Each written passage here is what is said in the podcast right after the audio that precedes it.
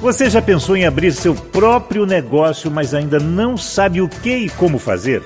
Eu sou Francisco Barbosa e seja bem-vindo ao podcast É por Sua Conta, que te ajuda a pensar no seu novo negócio. Podcast É por Sua Conta.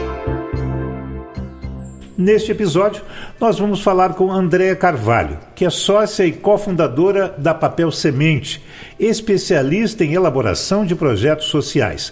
Capacitou 10 mil mulheres em redor do mundo para a gestão de suas empresas. Atua há cinco anos como embaixadora da Rede Mulher Empreendedora no Rio de Janeiro e é líder do grupo Mulheres do Brasil. Andréa, que honra e que prazer recebê-la aqui no nosso podcast. É por sua conta.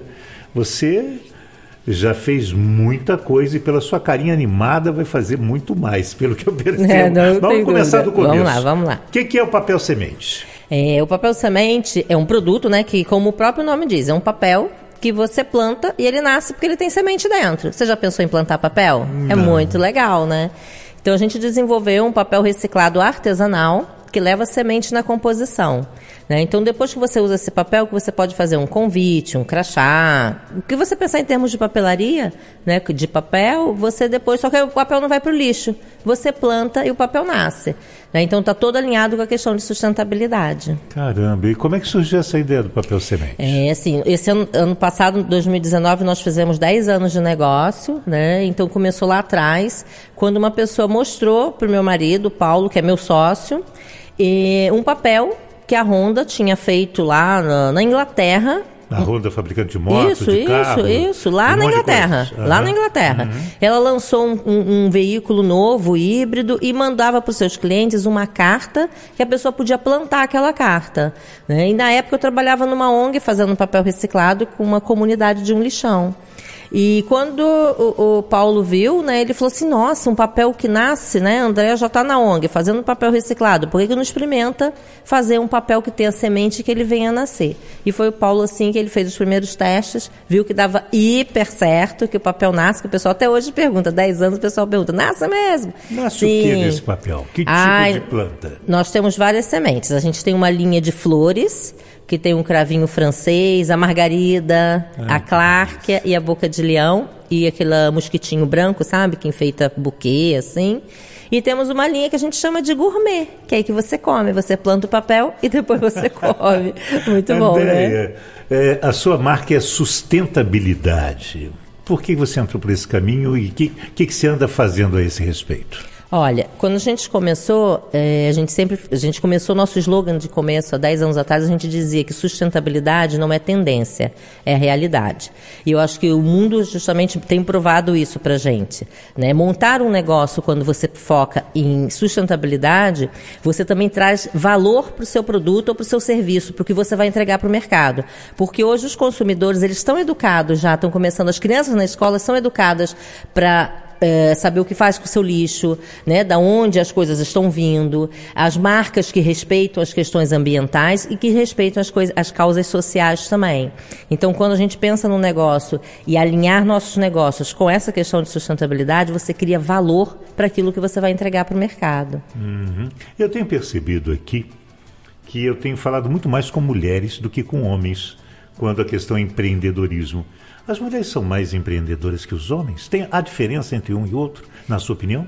Olha, na minha opinião, assim, até por pesquisas, a gente sabe, até em pesquisas é, da Rede Mulher Empreendedora, né, que eu faço parte, uhum. a gente uhum. todo ano faz uma pesquisa com mulheres e com homens também, a gente sabe, assim, que é, mais de 50% realmente dos negócios abertos é, são por mulheres.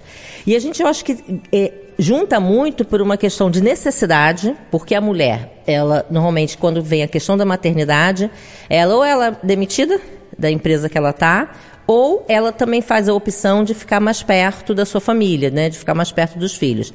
Automaticamente, é, ela começa a pesquisar algum talento até que ela tenha e resolve montar algum negócio. Então, acho que vai muito também por esse caminho, né, das próprias escolhas que a mulher faz de estar perto da família e, em outros casos, que o próprio mercado impõe por uma demissão e ela resolve realmente empreender e fazer algum negócio com algum talento que ela tenha ou com alguma oportunidade que o mercado apresenta. Excelente. Muitas mulheres nos ouvindo e homens também que pegam carona nesses nossos, nossos papos todos.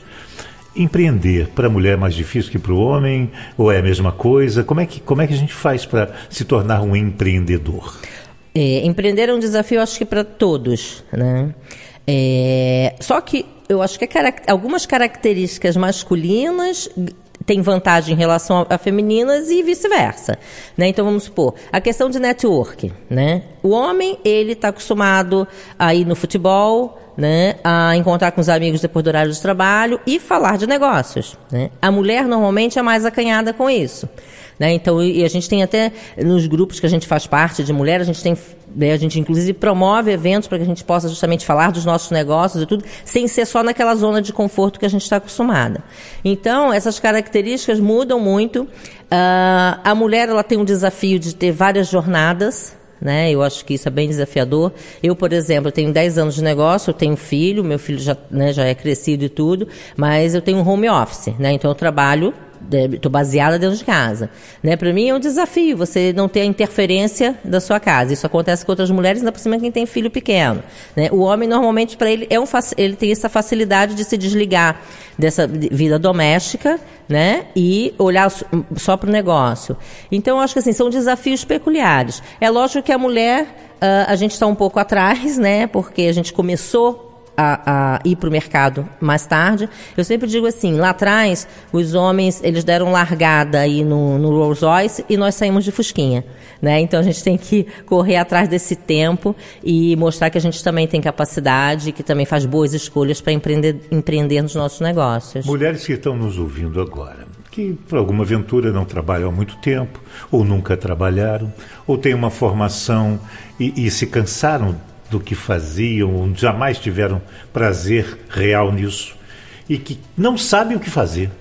Meu Deus, eu preciso trabalhar, eu quero trabalhar para ter como produzir alguma coisa para o meu bem intelectual, emocional e financeiro, mas não sabe o que fazer.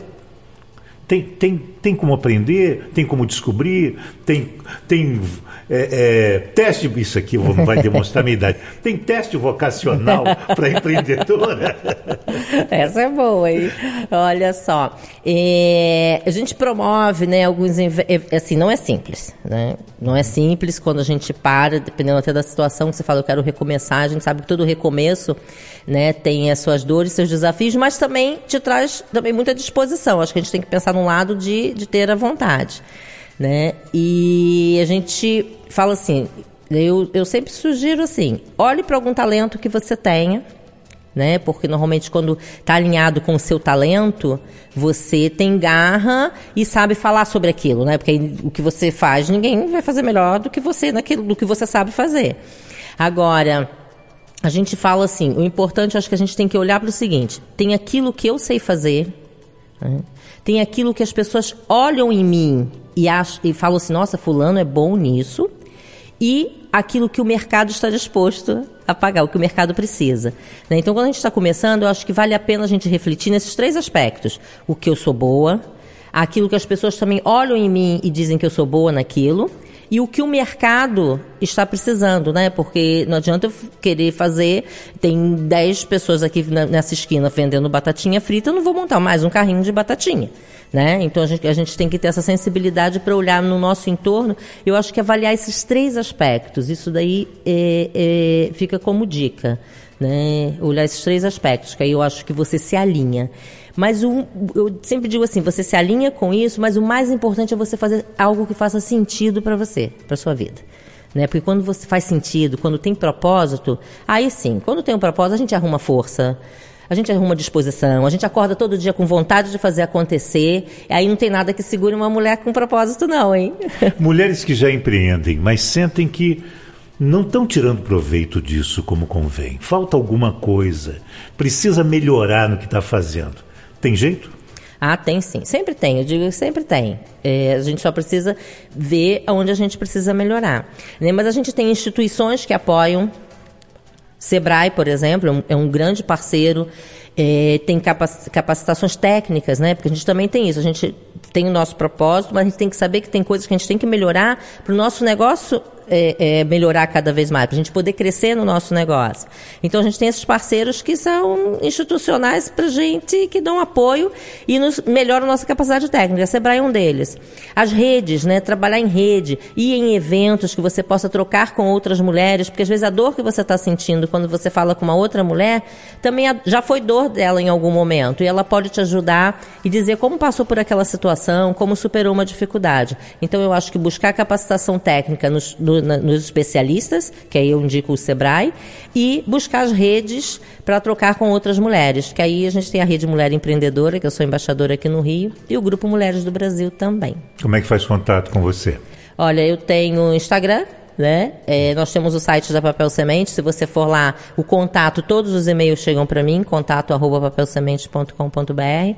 Né? Então a gente também gosta de falar do nosso trabalho e pode colaborar aí com outras mulheres e com outras pessoas, outros homens também que queiram trocar e que a gente possa colaborar e fazer desse mundo um lugar melhor para todos nós. Recado final da Andréa Carvalho para quem já empreende ou não e que está querendo prosperar.